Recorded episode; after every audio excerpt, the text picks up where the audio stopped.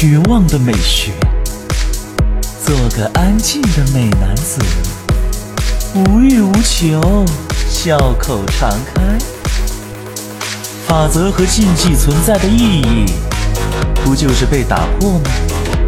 为战斗加点品味，加点恶作剧，嗯，会很有趣。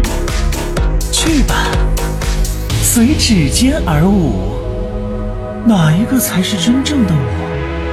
我自己也不太明白。喧哗与骚动，栩栩如生的死亡。据说文案已想不出更美妙的语言来赞美我的节奏和你的死亡。生的渺小，死的精彩，美。是致命的，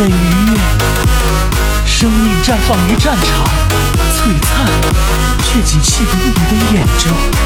人生如戏，全靠演技。操纵木偶和操纵心灵是同样的艺术。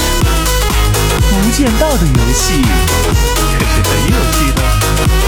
悲剧就是把美好的东西毁灭给人看。缺乏仪式感的决斗。有个同义词叫“中二”。就背景音乐而言，很动听。绽放的璀璨不在于年龄。对面的你和手中的傀儡同样美妙，同样舞姿翩翩。哦，世界上的另一个我，似曾相识的熟悉感。我。遗忘了什么吗？背负起这罪孽，来与你同行，抛弃一切，站在你身边。生的渺小，死的精彩，美是致命的愉悦。生命绽放于战场，璀璨却仅限于你的眼中。人生如戏，全靠演技。操纵木偶和操纵心灵是同样的艺术。无间道的游戏可是很有趣的，剧就是把美好的东西毁灭给人看。就背景音乐而言，很动听。